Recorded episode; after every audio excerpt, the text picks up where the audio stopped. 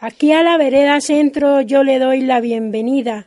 A la emisora Semillas, mi emisora preferida. En esta vereda centro me sirve de inspiración.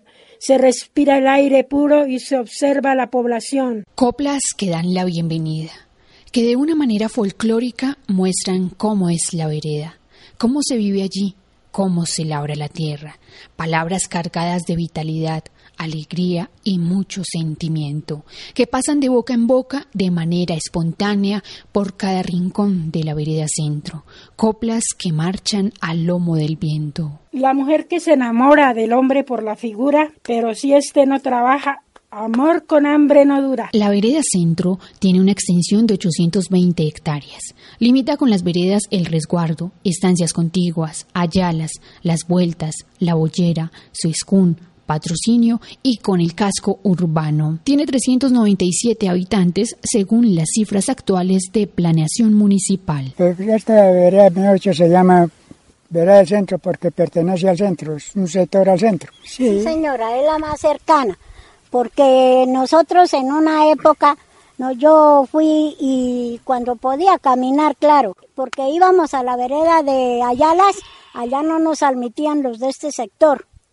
porque que allá no, no pertenecíamos, no nos admitían, porque hubo una vez en una época que hicieron el Día del Campesino y eso hubo problemas porque no, que nosotros no, no pertenecíamos allá. Entonces yo bajé y le dije allá a las señoritas Morenos, que eran las de la Junta de Acción Comunal del Centro, que entonces a dónde pertenecíamos nosotros, que cómo así, que si nosotros vivíamos aquí en el pueblo. Y entonces eh, ya hubieron que una reunión y, ya la en la reunión entonces ya ya decidió el municipio, es que no me acuerdo qué alcalde era el que estaba, si era la señorita Anita o la señora Aurora, no me acuerdo.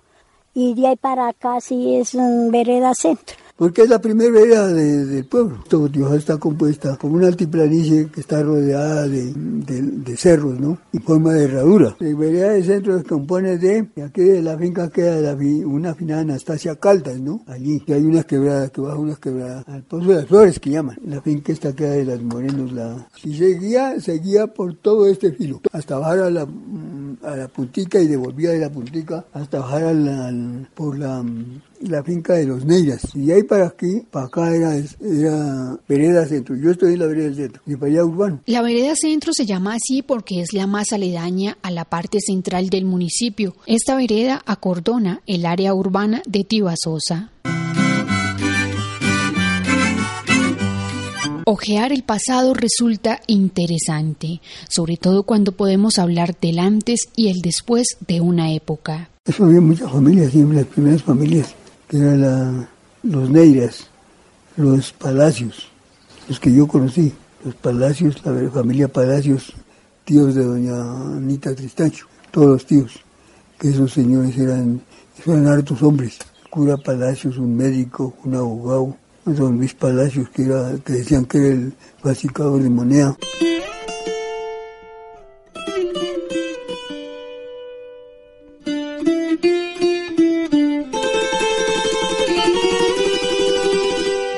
Ella cita a los personajes de la vereda como si los hubiera visto ayer. Describe los paisajes de esa época como si los tuviera enfrente. Revive la forma tan especial como compartían el fuego para prender las estufas, como si lo hubiese hecho al iniciar el día. De eso habla ahora doña Trina. Había la costumbre primero que pocos se usaban los fósforos, ¿no? Y donde primero se veía humear, allá íbamos por la candela. ¿Quién era el que primero prendía el fogón? Había veces nosotros, o había veces ahí donde los vecinos. Se llamaba, el uno se llamaba Pablo Ochoa, la señora se llamaba Rosa Rincón, y la hija mayor se llamaba Elvia, que ya también murió, y la otra se llamaba Flor, y Virginia. ¿Y al ver humear la casa, se iban para donde el vecino? Claro, sí, y allá, por ejemplo, pues ya estaba el tinto, nos brindábamos, íbamos por la candela, en una fiestecita. Y eso sí, nosotros desde desayuno en adelante, y si no hacíamos la comida en una casa y al otro día en la otra. Muy bonito para que nosotros toda la vida compartíamos los vecinos desde desayuno un traguito así. Don José de los Ángeles Sanabria Pérez se sienta en un pastizal cerca de casa, donde podemos ver su huerta, sus gallinas, sus pollos, sus conejos. Desde allí también podemos divisar el panorama urbano. A través de sus palabras y el brotar de su conversa, nos cuenta cómo eran los primeros caminos de la vereda.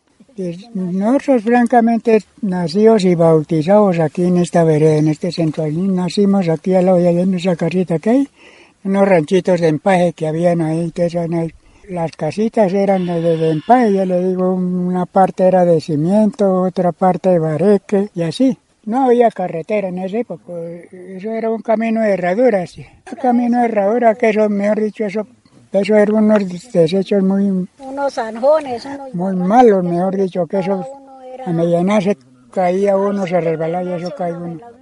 Porque hasta abajo, hasta donde llamábamos la cueva, eso era camino real, eso no es eh, carretera, la carretera ya la hicieron pero mucho después. ¿Y esos caminos reales quién los hizo? Pues antiguamente eso los ah, eran antiguos, eso no era que tal vez los hacía uno, sino era antiguamente por, por donde pasaba la gente, para las veredas, para arriba, para abajo, era un camino, camino real que se llama.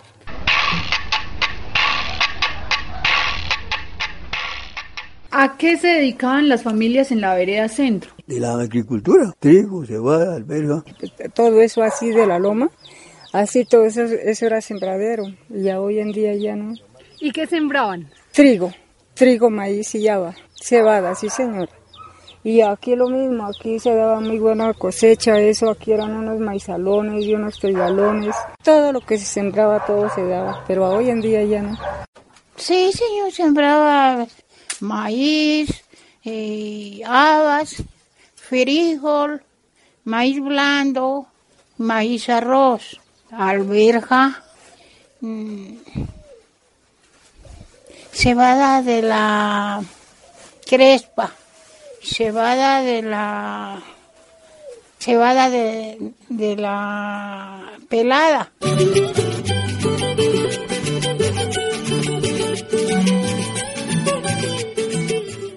No había escasez de agua porque en esa época llovía bastante y eso por ahí eso salía uno a cualquier partecita y encontraba uno ahí los pocitos de agua y todo eso. Cogía uno el agua de los mismos lotes o sembraderos que había en esa época y todo eso. O aquí en la quebrada y encontraba uno la agüita purificada. Sí, la moya, la moya.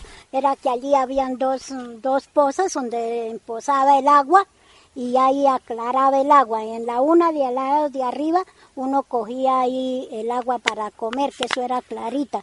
Y en medio de las mollas habían también unos pocitos que ahí era cristalina el agua, al pie de unas matas de arrayán. ¿Y hoy en día no existen nada?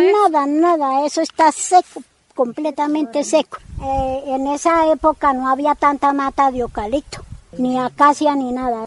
En tiempo de que llovió, había una manita de agua que de allá traíamos al principio para comer antes de haber de la de arriba. Se puso la mano el padre por lo que esto, la casa allí que todavía están las paredes, se, se criaron ahí, dicen. un padre con variza, el padre con variza y, y, con el otro padre Becerra. Por eso, por lo que era de sacerdotes, por eso pusieron la mano el padre. Vea una vieja o varias viejas eh, traían mucas de agua allá de la mano el padre y se les vendían a, los a los, a los grandecitos de aquí. Venían desde, venían desde la cruz de Jarro a llevar el agua aquí de la mano del padre. El pozo de la vieja, ¿por qué se llama así? Sí, ella cuida del agua, del aljibe para que nadie vaya allá a molestar el agua, de que nadie vaya a molestar a echar basura. Quien haga eso, ella se enfurece y alguna vez que fueron allá a molestar el agua dicen que ese día cayó una tormenta terrible con granizo.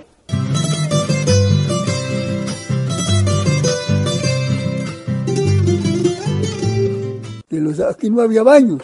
Yo, eso sí, no, eso sí conocí yo también. Aquí no había ni, nadie tenía baño. En eh, la vereda centro. Eh, y, en el, y en lo urbano, en el centro, en, el pueblo. Sino el baño era matas de caña brava, por eso era que todo el mundo tenía su mate caña brava, ¿no? Y allá en la mate caña brava es en el baño. Después hacían huecos, hoyos, Y ya en ese hoyo ponían una, unas lajas o piedras ahí, porque no había ni cemento. Cuando se llena ese hacían otro. Después de eso ya vino, ya llegaron los baños, ahí sí.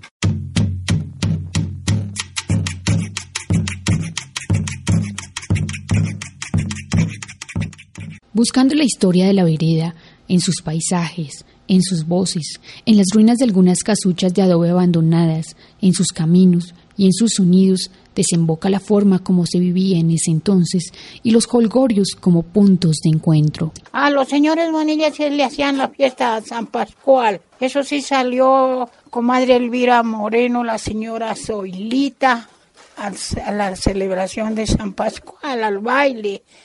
En la casa, aquí arriba en la casa de don José, eso sí, duran un día y una noche celebrando la fiesta de San Pascual bailar, baile pero santo. Lo único que aquí, aquí claro que hacía en tiempo de verano, que hiciera verano, entonces aquí lo que se acostumbraba era un señor de allá, los que era muy colaborador el hombre. Aquí arriba en el alto, en la subida del alto, pedía la prerrogativa para ahí y ahí campaban los santos y y al otro día se celebraba la misa ahí, en Semana Santa, para Nochebuena, para Año Nuevo nos reuníamos todos y en una casa hacíamos el desayuno, en la otra hacíamos el almuerzo y en la otra la comida. No, muy bonito. El nacer en Tibasosa para mí es una fortuna.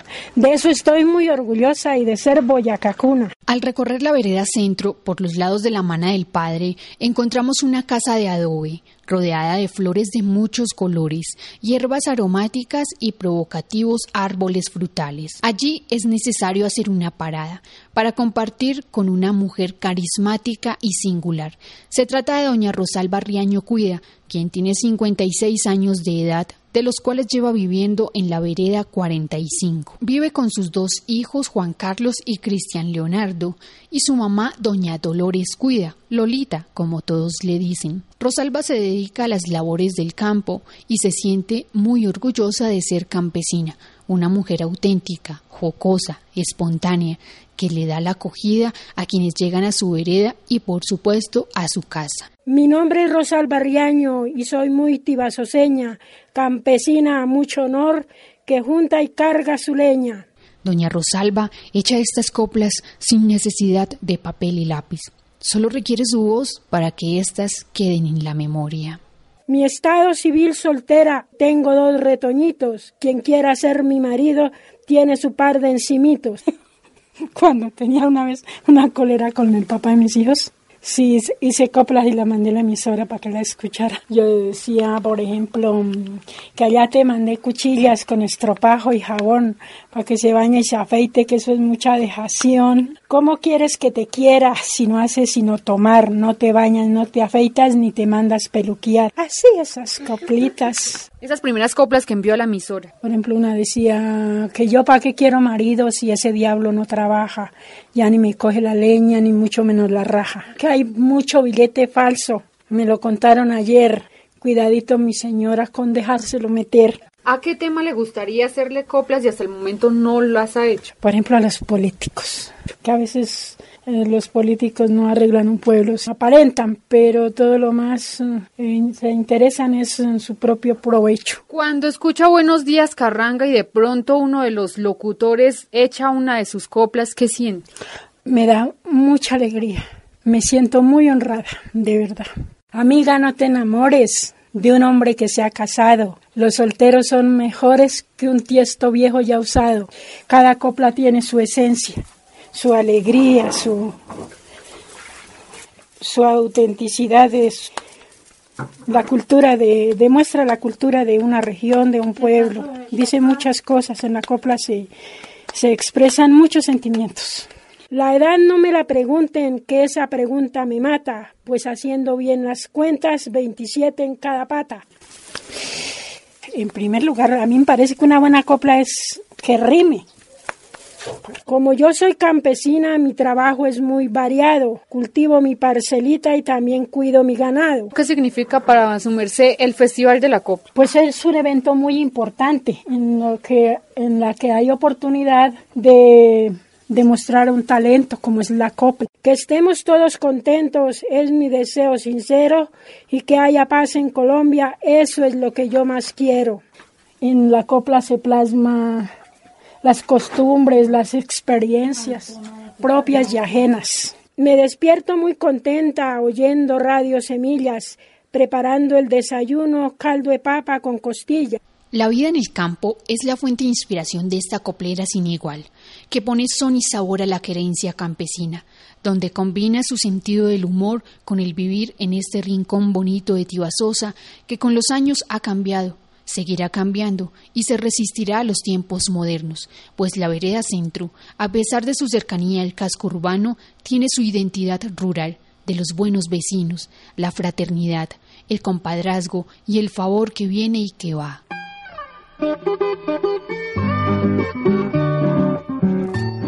Sí, sí, señora. No, en ese entonces, ¿verdad? La gente éramos muy unidos para que lo menos los tiempos de antes eran mucho mejor.